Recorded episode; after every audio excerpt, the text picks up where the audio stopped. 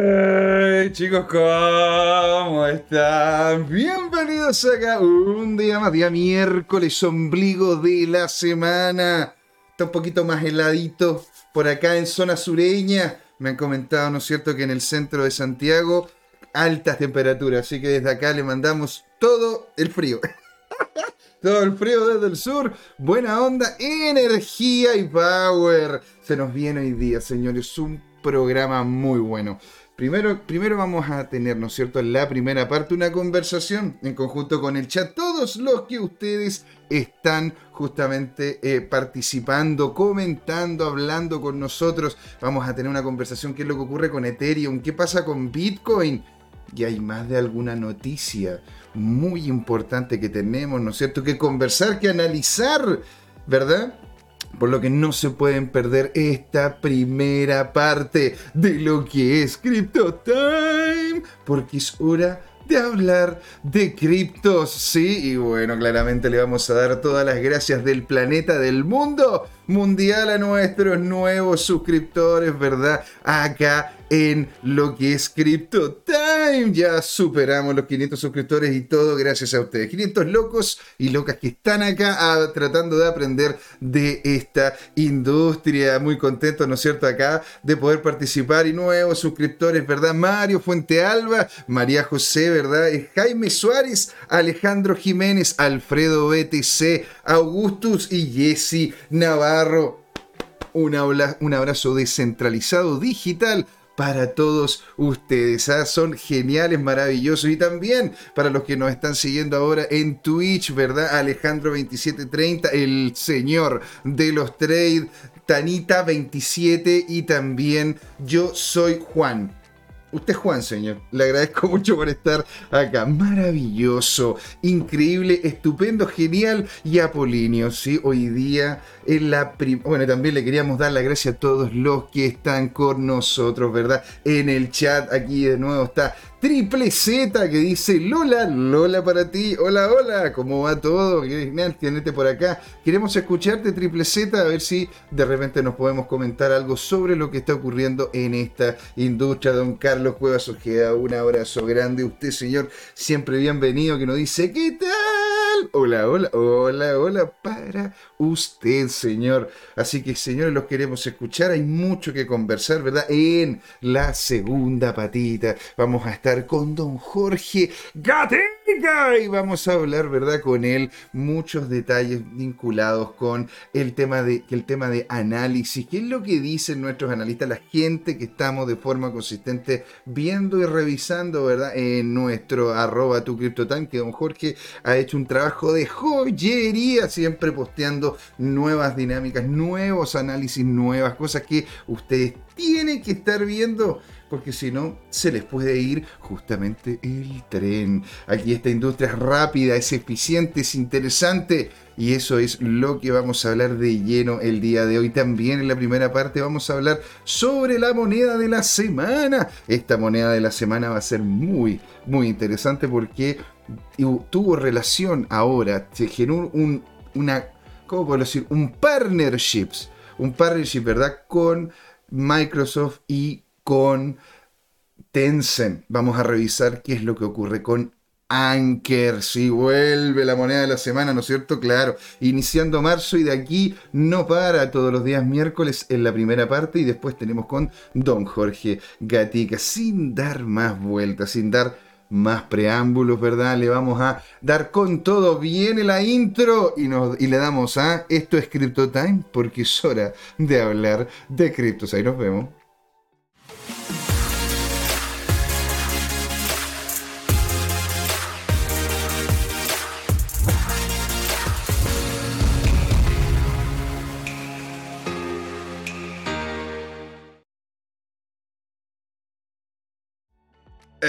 Chicos, bienvenidos acá a la primera patita de lo que es Crypto Time y vamos a darle con todo, vamos a iniciar, ¿verdad? Con la conversa que tenemos que hacer. ¿Qué es lo que ocurre con BTC? Y ETH, ¿por qué señores? Porque esto está literalmente lateralizando, siendo que, aquí vamos a colocar, ¿verdad? A ver, Vamos a cancelar esto, vamos a entrar a Trading View para poder, ¿no es cierto?, mostrar esto en su gloria y majestad, señores. Lo queremos escuchar, queremos saber de ustedes, queremos verlos en el chat y ver qué es lo que opinan sobre estos movimientos más noticias que la verdad están candentes, están muy candentes estas noticias, sobre todo con lo que se viene con la SEC lo que se viene, ¿no es cierto?, con XRP, con lo que ocurre, ¿no es cierto?, con Gemini, JP Morgan. ¡Ah! Todo aquí en Crypto Time. Señores, entonces partamos, ¿verdad?, con el clásico BTC.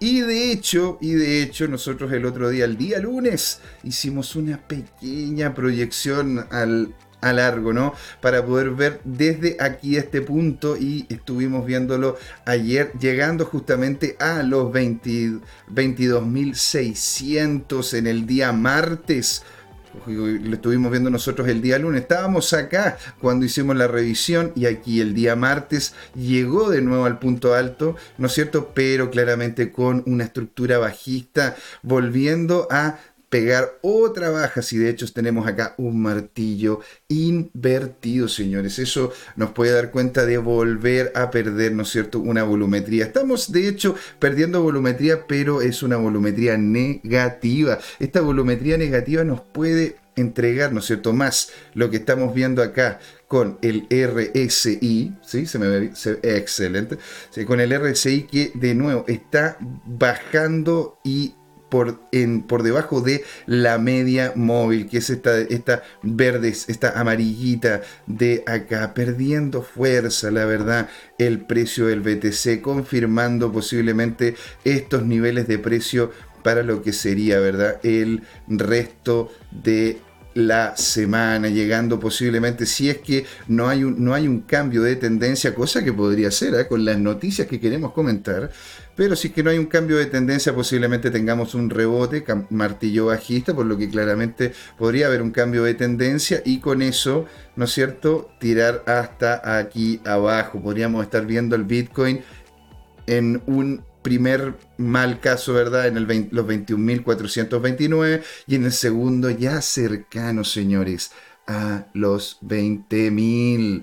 Yo, la verdad, estoy bastante, bastante, entre comillas, preocupado en ese sentido, porque una vez pasado los 20.000 hacia abajo, la verdad que hemos visto, hemos visto que no hay un soporte tan importante, ¿verdad? Después de los 20.700, en donde estaríamos estaríamos casi, si es que se llegan a romper. Estos tres niveles FIBO, estos cuatro niveles FIBO, estaríamos llegando de vuelta a los 17.000 cosas cosa que hemos visto de forma consistente en el Bitcoin, que después de una subida tan potente como esta, una subida para una subida casi logarítmica en, este, en, el sector inicial del año, al parecer esto va a ser un gran Bart Simpson.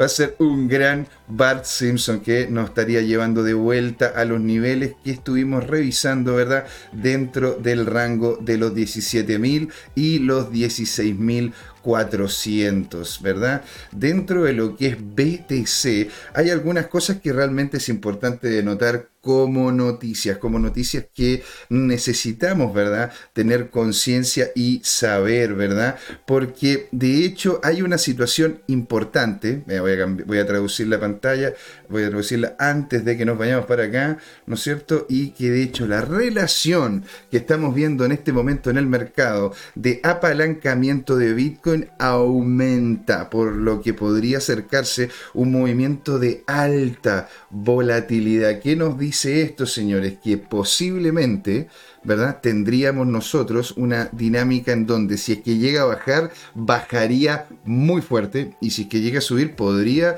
romper varios niveles FIBO. Por eso hay que estar atento no solamente al precio, no solamente a lo que diga, ¿verdad? El mercado, sino también a las noticias como tal. Entonces acá vamos a, irnos, ¿no es cierto? Porque yo tenía marcadito anteriormente, dice, los datos de la cadena muestran que el índice de apalancamiento del estimado de Bitcoin ha aumentado recientemente, una señal que pronto se producirá un movimiento volátil para el activo. O sea, o se dispara para arriba, señores, o podríamos tener una baja muy potente al igual como, la, como el alza que tuvimos durante enero, que el que logró agarrarla, la verdad que tuvo una corrida muy, muy interesante. Don Carlos Cuevas Ojeda.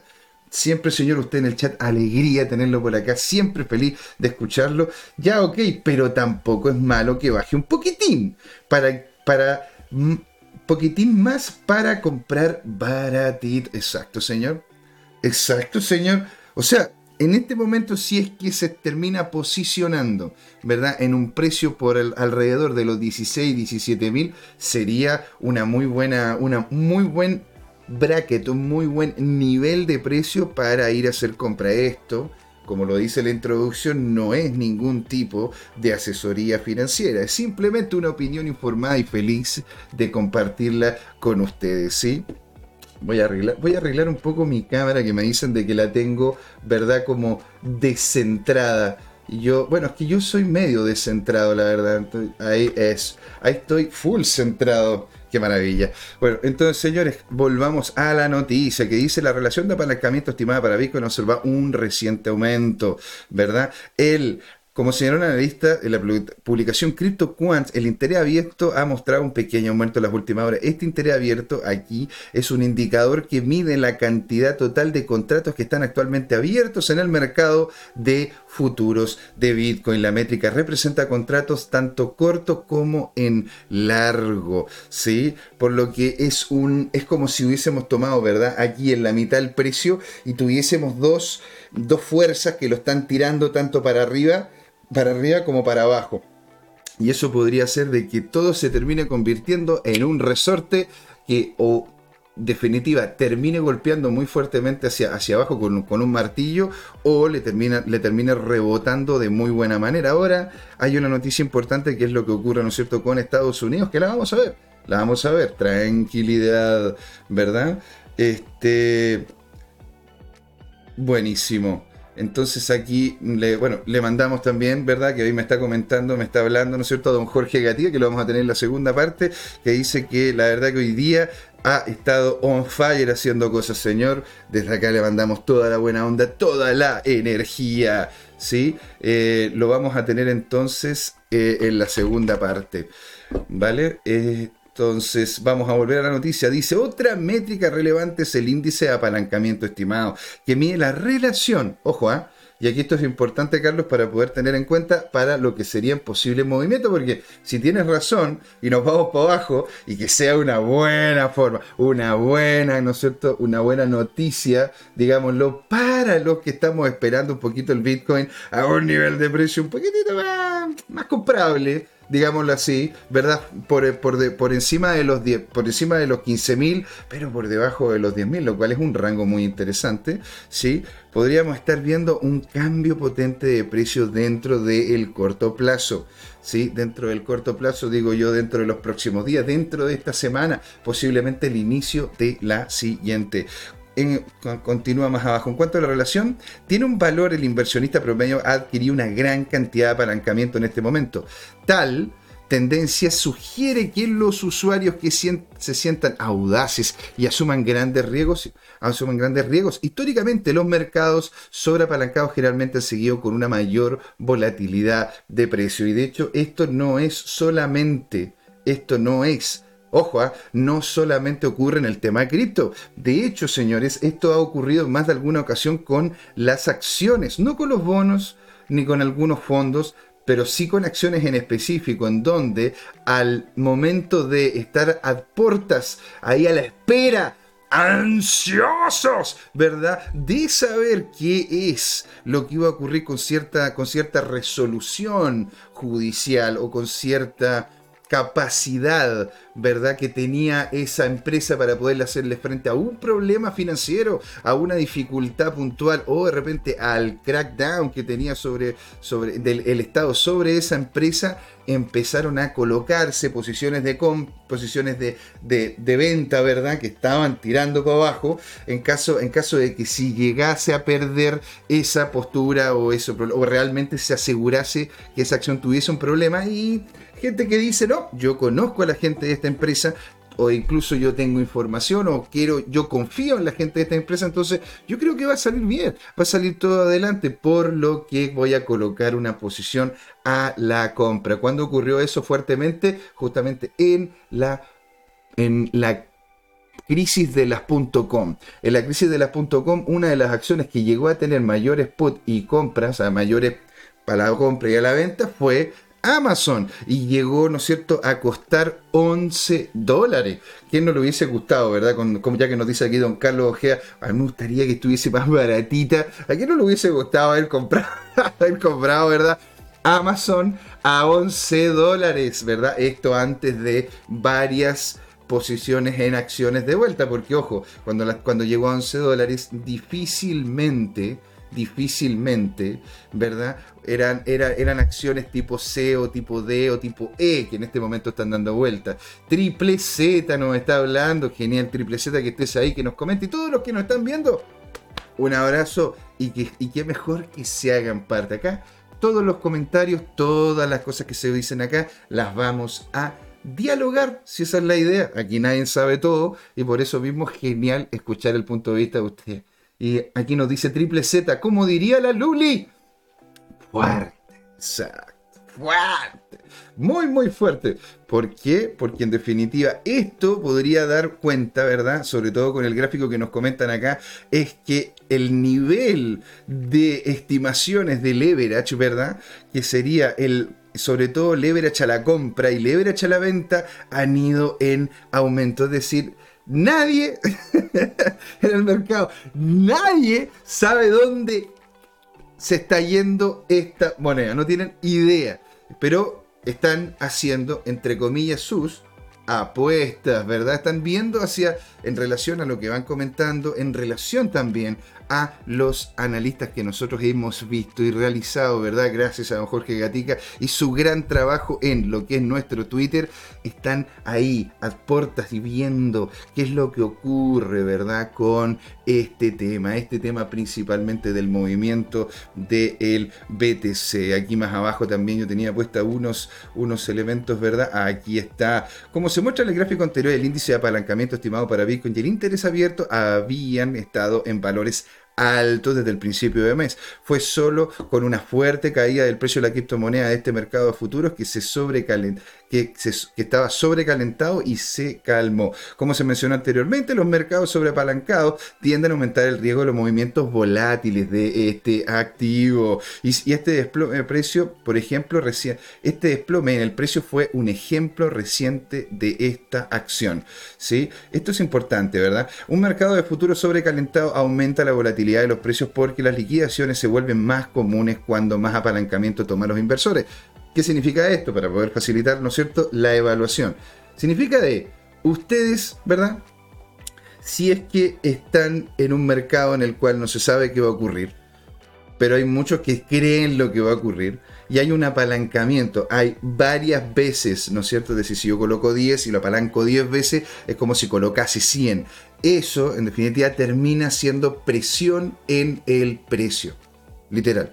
Y esa presión que tiene el precio después de algún momento tiene que salir por algún lado y puede llegar a ser hacia el alza o hacia la baja, pero va a ser rápida. Si es que van a ser intraday estos días, con tranquilidad y siempre con un stop loss muy muy apretado. Y si lo están haciendo en swing trading, digamos dentro de lo que es esta semana o haciendo una compra para lo que es, eh, ¿no es cierto?, casi fin de semana, también Ojo con eso. Pueden tener un stop loss un poco más, un poco más abierto, pero ojo, si es que tiende a haber movimientos tan fuertes como lo que se están viendo, es posible de que haya muchas pérdidas. Y una vez que empiecen, las pérdidas de uno o del otro lado, van a haber muchos cargos y van a haber muchos, eh, muchos que van a terminar haciendo posiciones también para contrapesar sus pérdidas eso podría afectar de hecho el precio ya sea empujándolo más hacia arriba o empujándolo más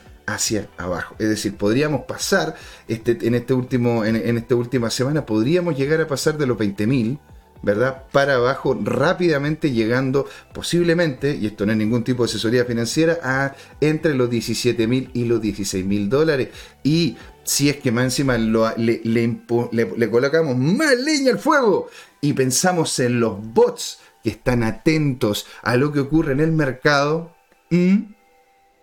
podríamos incluso tener mayor presión a la baja en caso de que ocurra, porque los bots tienden a ser más conservadores a la alza y bastante más draconianos en la baja.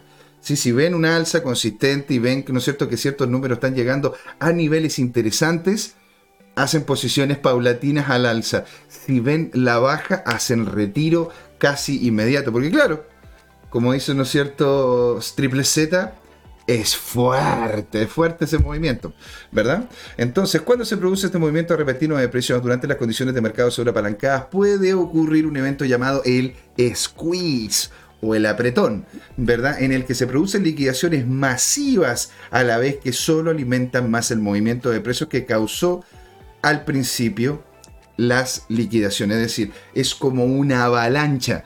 Se abren, ¿no es cierto?, las puertas, las puertas completas de la de la presa y empieza el desmadre, que es lo que en definitiva termina ocurriendo en la última gran baja del Bitcoin también. Por lo tanto, señores, cuidado.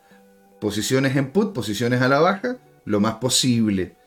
Posiciones en la baja con un stop loss apretado. ¿Por qué? Porque posiblemente esa baja termine, termine si es que existe mayor fuerza, más, más fuerza hacia, más fuerza hacia el alza del precio, podría romper el stop loss fácilmente y ahí tomar la ganancia correspondiente.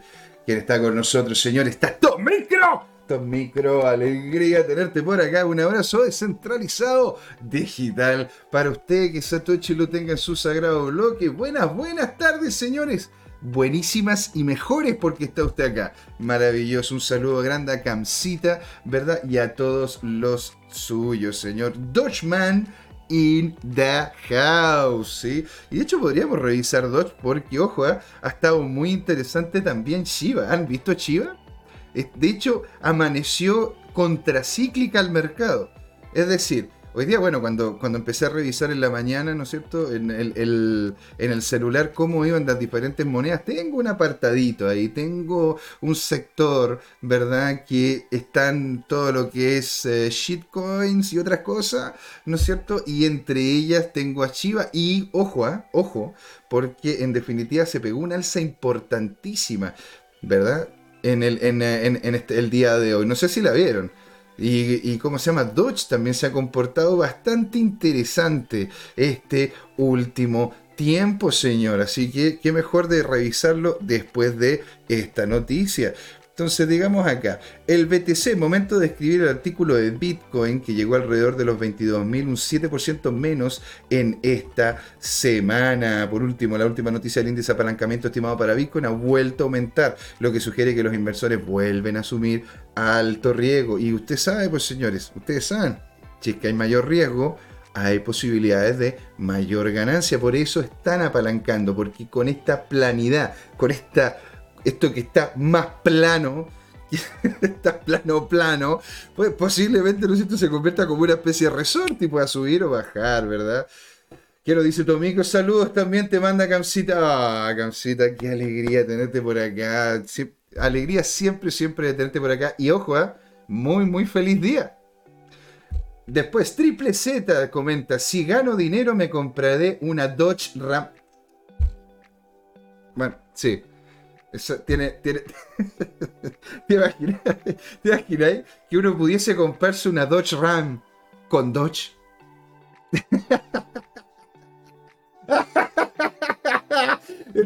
Eh, me encantó el chat. Triple Z te ganaste, te ganaste, ¿no es cierto? Una. Te ganaste como sea un aplauso. Es notable, notable, señor. ¿Sí? Ahora, y otra cosa también tenemos que notar que posiblemente nos termine tirando para arriba en más de alguna ocasión el precio del BTC. Bueno, ustedes estuvieron, estuvimos conversando hace un tiempo atrás sobre Ordinal, ¿se acuerdan? ¿Se acuerdan de lo Ordinal? Este tema de los NFT en Bitcoin. Ah, porque claro, al parecer, ¿no es cierto? Todo lo que todo lo que pasa, todo lo que dicen en Bitcoin, que no, que es esto, que es aquello. Y ya, bueno, hay empresas que están empezando a notar de que, oye, Bitcoin parece que es como lo que va a terminar, va a terminar ocurriendo realmente a futuro. Entonces, bueno, ¿qué pasa si es que aplico lo mismo de, lo mismo de Ethereum a, Bitcoin? ¿Te das cuenta? Y, y ojo, ¿eh? porque esto ya lo vivimos en Ethereum con los CryptoKitties que se puso lentísima, pero lentísima, ¿verdad? La red, con el, con el tema de las ICO, que en definitiva muchos proyectos terminaron saliendo y se terminaron quemando. Después, ¿qué es lo que ocurrió con, con Ethereum también? El tema de los NFTs que hicieron que la red fuese carísima. ¡Carísima! Y la verdad que no podíamos hacer nada al respecto, porque estaba pero a, a tope la red estaba a tope y, los que ocupamos de DeFi, ¿verdad? Estábamos viendo, ¿no es cierto?, cómo podía, pues, entonces teníamos que sacar una cantidad de dinero ridícula para poder, ¿no es cierto?, compensar con el tema ¿verdad? De, la, de, los, de, los, mismos costos de la red. Bueno, veamos qué es lo que, nos, qué es lo que ocurre, ¿verdad? En esto, y a mí vamos a hacerle la traducción mágicamente por acá. Y nos dice, la subasta de NFT de Bitcoin genera 16.5 millones de dólares en 24 horas. Nifty, Nifty Newsletter, el primero, en, el primero de marzo, el 7. El generador de NFT alimentado por inteligencia artificial fue lanzado recientemente con intercambio de monedas Binance. ¿Sí? ¿Recuerdan eso, no? ¿Recuerdan cómo se llama? Que teníamos ahora casi como un mid journey en el cual podríamos llegar y hacer justamente NFT así a la vida dentro de la red de Binance con más de 10.000 10.000 minteos en dos horas y media. A ver, vamos a colocar aquí el esto. En el boletín de esta semana bueno, está basado en Bitcoin, Yuga Labs ganaron cerca de 16.5 millones de dólares en 24 horas y como el mercado de Bitcoin en FT puede llegar a cerca de los 4.500 millones para el 2025. Vea, vea cómo el generador de NFT inteligencia artificial de Binance obtuvo cerca de 10.000 minteos en 2.5 horas. Esto es ridículo. Esto es ridículo, es una cantidad, ¿no es cierto?, notable de NFTs. Y aparte, y descubriría que la cadena de bloques Flare obtuvo su propio mercado de NFTs. ¿sí? Galaxy pronostica, ¿no es cierto?, que este mercado de los NFTs de Bitcoin alcanzará cerca de los 4.500 millones. El brazo investigador de la firma de gestión de activos Galaxy Digital predice que el mercado de los NFTs de Bitcoin en rápido desarrollo eventualmente alcanzará la capitalización que anteriormente habíamos comentado. ¿No es cierto? Ahora, el generador de NFT alimentado por la inteligencia artificial de Binance alcanza esta cantidad de minteos. Es una real locura, señores. Vamos a ir a una siguiente noticia referente también con el tema de Bitcoin. Vamos a cambiarle a la, vamos a hacerle la traducción. ¿Por qué? Porque esto podría ser un golpe que no, no, no sería nada menor para la dinámica, ¿verdad? Vinculada con el tema de Bitcoin. Reino Unido vuelve a tomar medidas energéticas energéticas contra los cajeros, de, los cajeros automáticos criptográficos ilegales en el este de Londres, ¿verdad? Vamos a hacer aquí. La Autoridad de Conducta Financiera FCA del, Reino Unido está tomando medidas nuevamente. Están yendo en contra, ¿verdad?, de la dinámica vinculada con la compra y venta de criptos en Londres como tal está tomando medidas nuevamente con los cajeros automáticos criptográficos que operan ilegalmente en, en, esta vez en el este de Londres, ¿verdad? El organismo de control financiero del Reino Unido tiene la intención de identificar y e irrumpir los negocios criptográficos no registrados en el país. Con el objetivo anunció el uso de sus poderes de ejecución para inspeccionar varios sitios en el, en, en el este de Londres. Si vemos acá, ¿verdad? De que Crypto ATM está literalmente cortando cabezas. ¿sí? La FCA atrae, pesadillas a los operadores ilegales, nótese las comillas, ¿no es cierto?, de, de criptocajeros automáticos en Londres. Después de realizar una operación conjunta con la Policía Metropolitana, la FCA revisará la evidencia antes tomada antes de tomar medidas adicionales. El director ejecutivo de cumplimiento de supervisión del mercado, Mark Stewart, Stewart, ¿sí? dijo que esta operación, junto con la acción del mes pasado de Leeds, envió un mensaje claro que continuaremos identificando e irrumpiendo estos negocios criptográficos no registrados en el en el país, ¿no es cierto?, de la, en, en, Londres, ¿verdad? El comunicado de prensa indica que para planificar y coordinar acciones con los socios encargados para hacer cumplir la ley contra los operadores de cajeros automáticos criptográficos ilegales. Señores, esto es un crackdown suave, en el sentido de que, ok, tú puedes, porque en realidad uno allá, uno, uno ¿cómo se llama? En Inglaterra puede tener criptoactivos, puede comprar y vender criptoactivos, pero los cajeros no, porque como no son entidades realmente bancarias que están con una con una patente que les acredite poder hacer este, este, este, esto que es la utilización de cajeros automáticos, les están cortando el pescuezo. Eso hace que muchas personas realmente terminen utilizando la Lightning Network, que, es completamente gratuita, que empiecen a utilizar, ¿verdad? La, empiecen a utilizar las wallets que tienen capacidad de intercambio, ¿verdad? A través de un QR y otras facilidades que de hecho ya tiene la red. Pero, dicho eso, ¿por qué no simplemente tener un cajero? ¿verdad? Como el que de hecho ustedes pueden ver y ir a, ir a verlo ahí mismo en lo que es el Palacio Alcázar, que ahí de hecho hay un cajero Bitcoin y lo pueden ir a ver, pueden ir a comprar Bitcoin ahí, pueden sacar Bitcoin, al igual como lo pueden hacer en casi cada esquina, ¿verdad? En Santiago y en, en otras regiones en, en, otras ciudades de nuestro país en donde perfectamente pueden hacer retiros de su capital, porque es su capital, ¿verdad? Bueno, esto podría, ¿no es cierto?, ser un, setback importante para el tema Bitcoin en esa localidad, ¿verdad? Vamos a ver, aquí yo tenía otra noticia de Bitcoin que era bastante, bastante importante. Déjenme revisar, no, este de Chainlinks, Solana. Ajá. Aquí está. No, esto es. Esta, uh Binance. Y ah, esta era, esta era, señores, lo que está ocurriendo en India. Ahora, tengan en cuenta de que India, como un mercado con posibilidades de acceder al mundo cripto sería completamente disruptivo. Es una cantidad de personas que están en ese país que es impresionante. De hecho, a ver, preguntemos, a ver, em, demografía de India.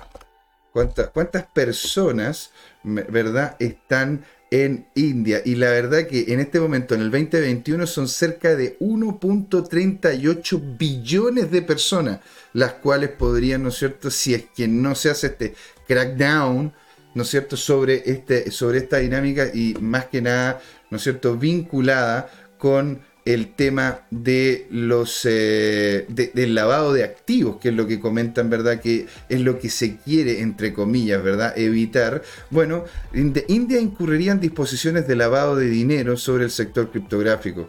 Según lo que es este informe, ¿verdad? De Reuters. A ver, ah, vamos a colocarle ahí otro. ¿Cómo se llama? El, Ministerio de Finanzas publicó un aviso el martes de que indica que la legislación contra el lavado de dinero se aplicará al comercio de las criptomonedas, la custodia y otros servicios financieros, sobre todo también, y esto es importante, con las DeFi, por lo que no necesariamente solo Bitcoin, sino que es Bitcoin y todas las demás monedas. Esto podría terminar afectando porque India había subido de forma consistente su participación, porque claramente uno puede, uno puede ver la IP vinculada a lo que es la utilización de una wallet. Eso se puede ver a través de simplemente las bases, las bases eh, transaccionales que tiene la red. Y India había subido de forma consistente en el uso de las criptomonedas. Ahora, el problema, ¿no es cierto?, que ocurre de forma consistente es que este aumento en algunos casos terminaron siendo temas de hackeo, de problemas, ¿verdad? Problemas con la, con la, con la ley y una que, otra, una que otra dinámica negativa. Ahora, al igual como también se puede crear una bomba atómica, se puede utilizar para poderle entregar energía, ¿verdad? A toda una nación, lo que es la tecnología atómica. Pero bueno, ellos están yendo por el camino de cortar, ojalá, la mayor cantidad de alas posible. La notificación emitida por el gobierno carecía de detalles, ¿verdad? Aún así, la ley de prevención de lavado de dinero ordenó a las instituciones financieras que deben mantener el registro de todas las transacciones en los últimos 10 años. O sea, señores, si es que nosotros estamos aquí en la industria blockchain es para poder tener cierto nivel de resguardo, ¿verdad? Ante el avance de lo que es el control estatal. Eso es lo, eso es lo que de hecho parte. Yo no es que, no es que esté diciendo algo, algo personal, Esto, esa es la idea. Por algo también estaban los iniciales, ¿verdad? Los cripto punks que querían justamente evitar de que viniese el gran hermano. Esto al parecer va en la, línea completamente contraria, muy parecido a lo que también quiere Estados Unidos, ¿eh? muy parecido a lo que quiere Estados Unidos. La institución financiera debe proporcionar registros reguladores si es necesario. Estos registros deben ser verificados y las instituciones financieras deben identificar a todos los clientes. Esto marca un precedente, esto marca más esto, marca el paso más reciente de India para garantizar la supervisión estricta de los activos digitales. Este paso se ha tomado para alinear con una práctica global que exigen que, exigen que las criptoplataformas, entre comillas, ¿verdad?, sigan estándares contra el lavado de dinero y similares a los que siguen otras entidades reguladas como bancos, corredores de bolsa o como los mencionados, ¿no es cierto?, Yadip Rendi, abogado del buffet de lo que es Triegal. La aprehensión de India al respecto a las criptomonedas dio lugar a la imposición de estrictas normas fiscales en el sector de las criptomonedas, ¿verdad? Ahora, ojo, ¿ah? en Chile, en Latinoamérica en general, están empezando a salir también este tipo de legislaciones, aquí nosotros hemos conversado de más, de alguna manera con justamente Claudio Arrepol, que nos comenta sobre la ley FinTech acá en Chile, en donde es una de las leyes que teniendo 300 y tantas páginas, ¿sí? 300 y tantas, siendo que una ley por lo general tiene, me dijo él, entre una y tres páginas. Esta es una ley que tiene 300 y tantas páginas. De hecho, toca en cierto nivel lo que es el tema de las y al parecer no es una disposición tradicional o natural de lo que es nuestros legisladores, sino que al parecer viene ah, de una estructura superior de la cual nosotros no tenemos mucho que hablar ¿no es cierto? Porque claramente no está vinculado a nuestra democracia principalmente, pero bueno, es lo que en definitiva está ocurriendo, siendo una de las leyes, y lo dijo él, abogado, ¿no es cierto?, conocedor del mundo cripto y de cómo funcionan las leyes, de que en definitiva esto, esto podría indicar, ¿no es cierto?, de que es una ley que fue entregada y simplemente había que aprobar. Entonces las estafas relacionadas con las criptomonedas aumentan en India, eso es cierto, porque ocurre que muchas veces la gente termina haciendo un uso malintencionado de este tipo de herramientas. Y ojo, ¿eh? India también tiene una cantidad importante de hackeos y problemas, ¿no es cierto?, vinculados con hacerse pasar por servicios técnicos. ¿sí? Este paso para imponer la regulación del contralavado de dinero AML se produce después de que India fuera testigo de varios escándalos relacionados con las criptomonedas dentro del país. En noviembre, la Dirección de Cumplimiento de la Ley ED de India confiscó casi 2.5 millones de dólares en Bitcoin de la plataforma de juegos ilegal, llamada eNuggets. De hecho, a mí me llegó, a mí me llegó, ¿cómo se llama? Una notificación de parte de eNuggets, el cual me decía, oye, ¿quieres, cómo se llama, hacerte parte? ¿Quieres investigar? ¿Sí? O muchas cosas, hay, hay que tener muchísimo cuidado. Otra cosa interesante que está ocurriendo en el Bitcoin es esto, señores. Al parecer, cada vez hay menos Bitcoin en lo que es los exchange, los datos de Bitcoin, los retiros y de intercambios se han mantenido por encima de los depósitos desde que eh, colapsó FTX. ¿Qué significa esto?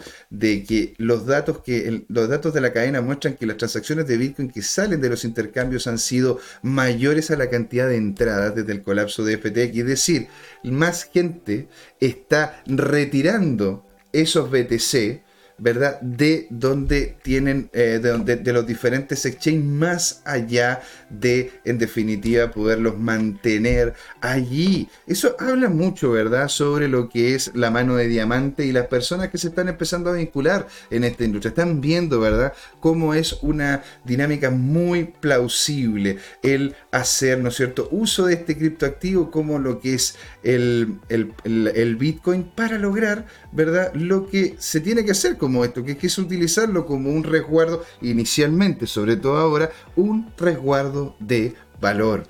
Un resguardo de valor. ¿sí?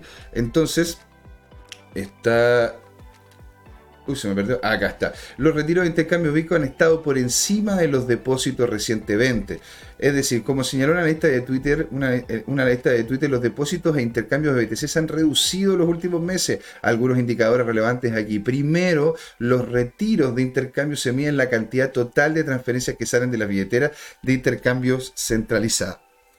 Señores, la gente está sacando sus Bitcoin a mansalva de los exchange. Los está colocando en wallet, en wallet fría y, los está guardando para el futuro. Eso es lo que está pasando en definitiva con BTC. Por eso mismo, señores, ¿verdad? Estamos viendo de que esto ha ido ocurriendo. Porque ahora, si nosotros tenemos, ¿verdad? Y si vemos este gráfico y le damos un poquito más de sentido, ¿verdad? Lo que estamos viendo acá es que de hecho, si ustedes cada vez tienen menos activos dentro de, una, dentro de la compra y venta que son estas plazas públicas llamadas exchange, cada vez va a haber mayor volatilidad porque va a haber una menor cantidad de esos activos que se van a poder intercambiar.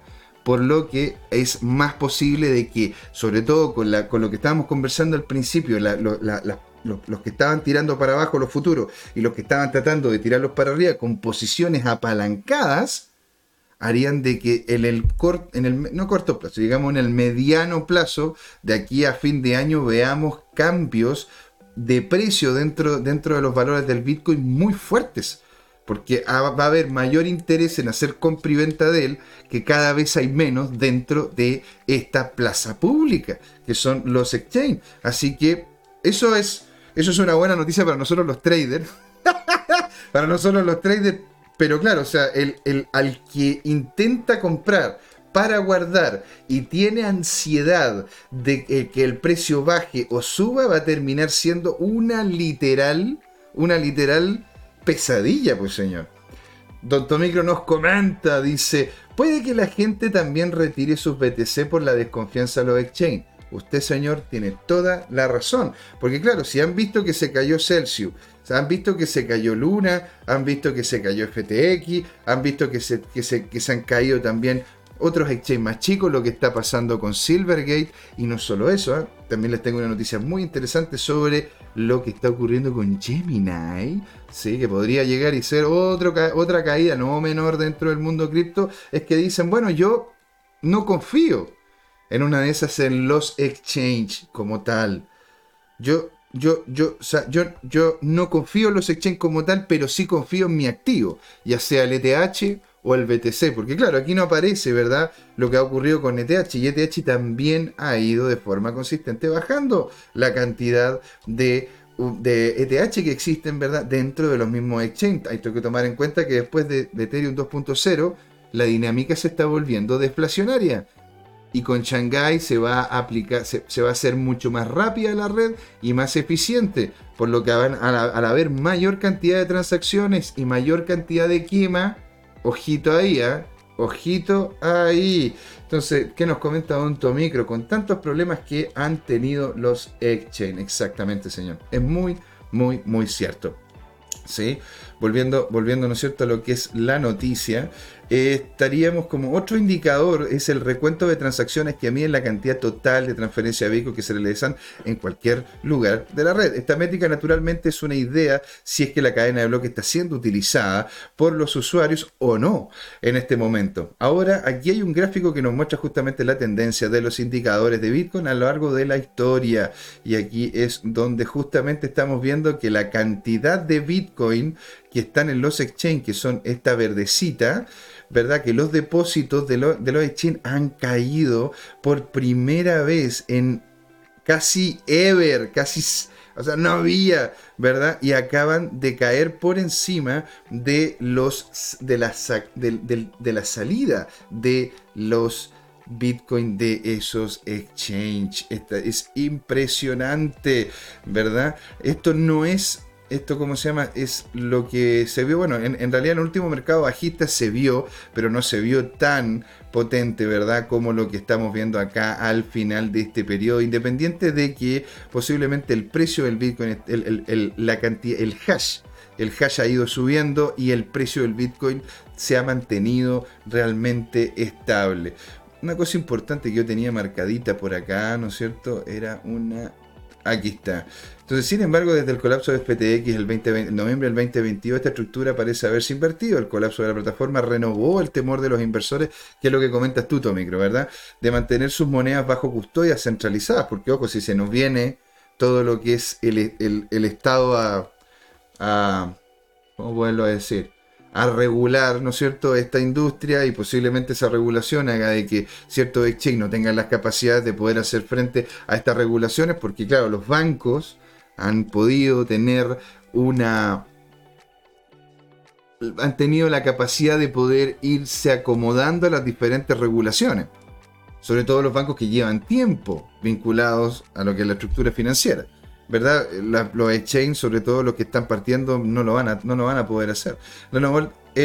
Exacto. Por, al, por lo tanto, una gran cantidad de titulares tomaron la decisión de retirar sus fondos y mantenerlos en billeteras de custodia propia, lo que provocó que las transacciones de retiro observaran un impulso no natural.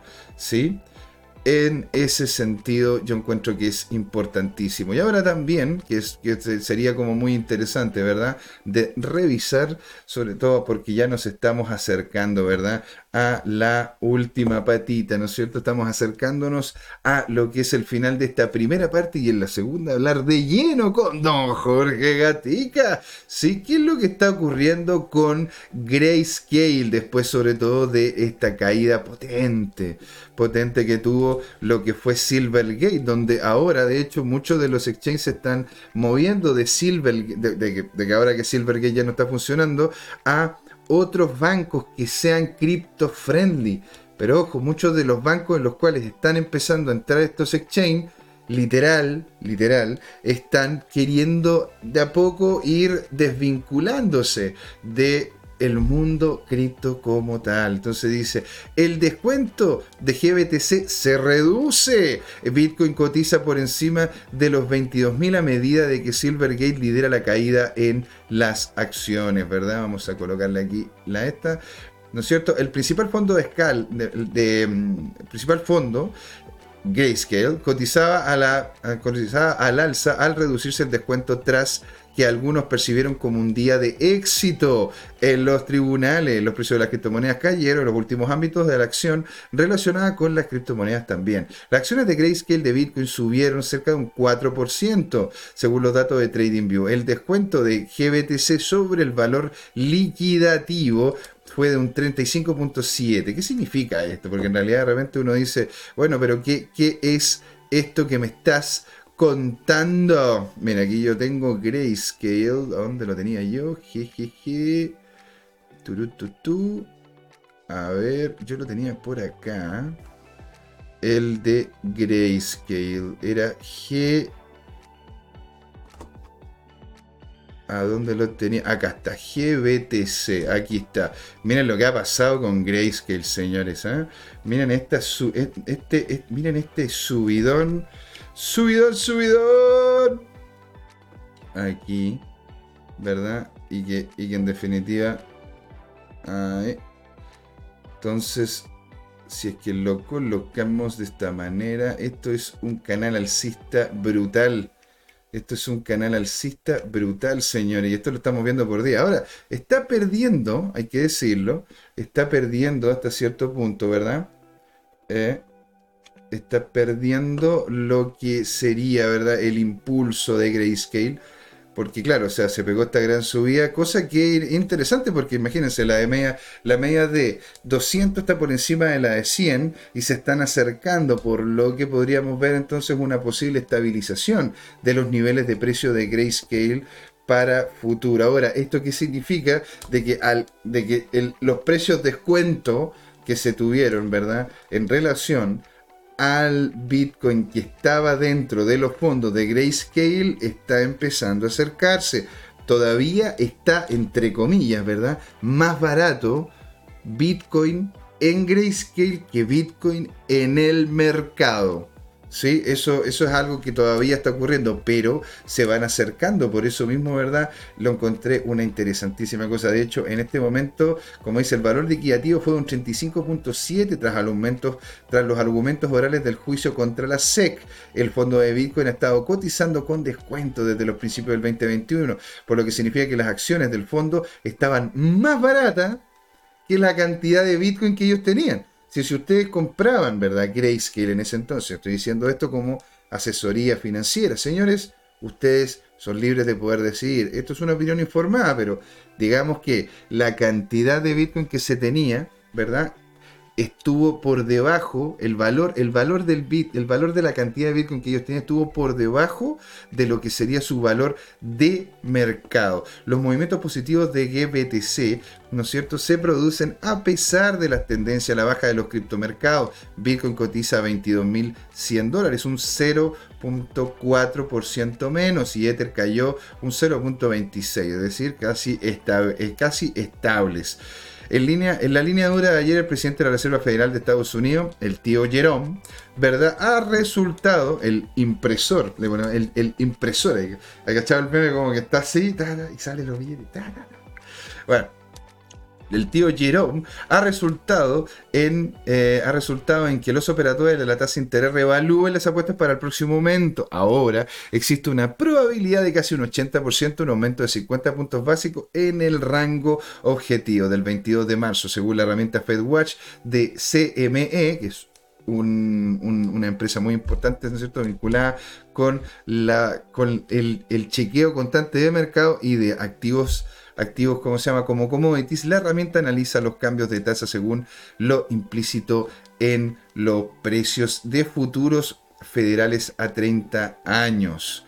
Así que, señores, al parecer tenemos una dinámica importante. ¿sí? Tenemos una dinámica importante en donde posiblemente GBTC sea, ¿no es cierto? Eh, todo lo que estaríamos esperando que fuera, que en definitiva es un fondo. ¿ah?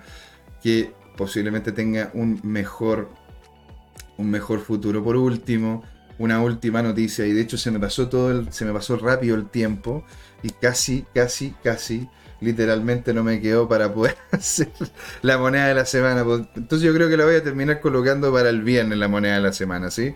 Voy a cambiar la descripción y toda la cosa que coloqué para poder, ¿no es cierto?, hacer la moneda de la semana el viernes. Porque estuvo muy bueno esto, el tema, sobre todo las noticias que teníamos que comentar. Ahora, ¿qué ocurre con esto? ¿No es cierto? El jefe de la CFTC dice que las monedas estables están en la jurisdicción de la agencia sin una clara definición del Congreso. Ahora, ¿qué es la C? ¿Qué es la CFTC? Es la Comisión de Comercio de Futuros de Productos Básicos, ¿sí? el cual es uno de los agentes vinculados con el Estado. Así que, ¿para qué decir más en ese asunto? Es decir, están no solamente yéndose contra BUSD, contra Paxos, sino que están dejando sin ningún tipo de problema a USDC porque claro, está vinculado a Goldman Sachs y otras más, pero se van a... Y, bueno, Tether, que ha subido una cantidad no menor, ojo, ¿eh? Tether ha subido una cantidad no menor de participación de mercado después de la baja de BUSD, cosa que puede ser buena como, como no, ¿se dan cuenta? Y también había una cosa que les quería comentar referente a lo que es el tema de la eh, ¿cómo se llama? El tema de Gemini. Porque, ojo, Tomicro tiene toda la razón. La gente no está creyendo mucho en los exchanges. Y esto, de hecho, les va a terminar, va a terminar echándole más leña al fuego sobre esto. Porque Gemini, ¿verdad? ¿Se acuerdan que tenía esta relación con JP Morgan? Si es que Coinbase tenía la relación con Goldman Sachs, Gemini tenía esta como, esta como validez, ¿verdad? Como exchange en relación a JP Morgan. Y lo pierde como socio bancario porque claro, si que están yéndose contra las cripto con todo, es eh, JP Morgan va a empezar a retacar en la cantidad, ¿verdad?, de activos que tiene. Entonces, según un informe de Coinbase, el intercambio de criptomonedas Gemini perdió un socio importante y el gigante bancario JP Morgan, ¿verdad? En los últimos años, a medida de que el precio del Bitcoin y otras criptomonedas tenderían a la baja, varía, varias empresas y proyectos fracasaron declarándose en bancarrota. Gemini ha visto una buena cantidad de escándalos, ¿verdad? Entonces acá dice, cuando el, eh, ¿cómo se llama? Cómo citó Bitcoin y Gemini ha sido examinado por la Comisión de Bolsa y Valores de Estados Unidos y se acusó del intercambio de cifrado de el, intercambio de ofrecer valores no registrados a través de su difunto programa de ganancias. La típica el típico tema, ¿no es cierto?, de los referidos. ¿sí? El programa EARN ha sido controvertido se encuentra en el corazón de los últimos temas del intercambio, cosa que hizo que JP Morgan dijera, no, no, yo me dedico a otra cosa, no, me, no quiero más. ¿Sí? Cuando el socio crítico de Gemini para el programa y la subsidiaria de la Digital Currency Group, la DGC, Genesis detuvo las operaciones, los usuarios no pudieron retirar sus fondos de la plataforma y como resultado de estos eventos, Gemini entró en negociaciones con la DGBC, DCG, para reestructurar su deuda de mil millones de dólares. Si usted, señor, en este momento tiene dinero en Gemini, si tiene cripto en Gemini, pásela a un, pásela de una a lo que es una wallet fría, ¿sí? Así que, ¿qué le puedo decir? Gemini en caída, ¿verdad? Porque aquí podría Gemini en caída, haciendo teniendo problemas serios en referencia a lo que es ¿verdad? La SEC. Increíble. Increíble. Entonces, señores, vamos a dar un pequeño, pequeñísimo, enano, minúsculo, pero así, microscópico intermedio para llegar en la segunda parte con todo, para poder, ¿no es cierto?, conversar con don Jorge Ganiga y poder hablar sobre lo que dicen nuestros analistas, qué es lo que ocurre en nuestro Twitter. ¿ah? No se vayan de ahí, esto sigue, es Crypto Time, porque es hora de hablar de cripto. Nos vemos en la segunda patita. Hola amigas y amigos, antes de irnos les queríamos recordar que esta comunidad CryptoTime la hacemos todos. Así que siempre invitados a nuestros canales de difusión en Twitch, Twitter, YouTube, LinkedIn y Facebook. Búsquennos como CryptoTime, con I latina, así, latinos como nosotros. Los esperamos para intercambiar información, hacer nuevos amigos y conexiones en este hermoso mundo del blockchain y las tecnologías descentralizadas. Los invitamos a suscribirse para recibir información sobre nuevos episodios y les mandamos un gran saludo de acá, Jorge Gatica y José Miguel. Nos vemos.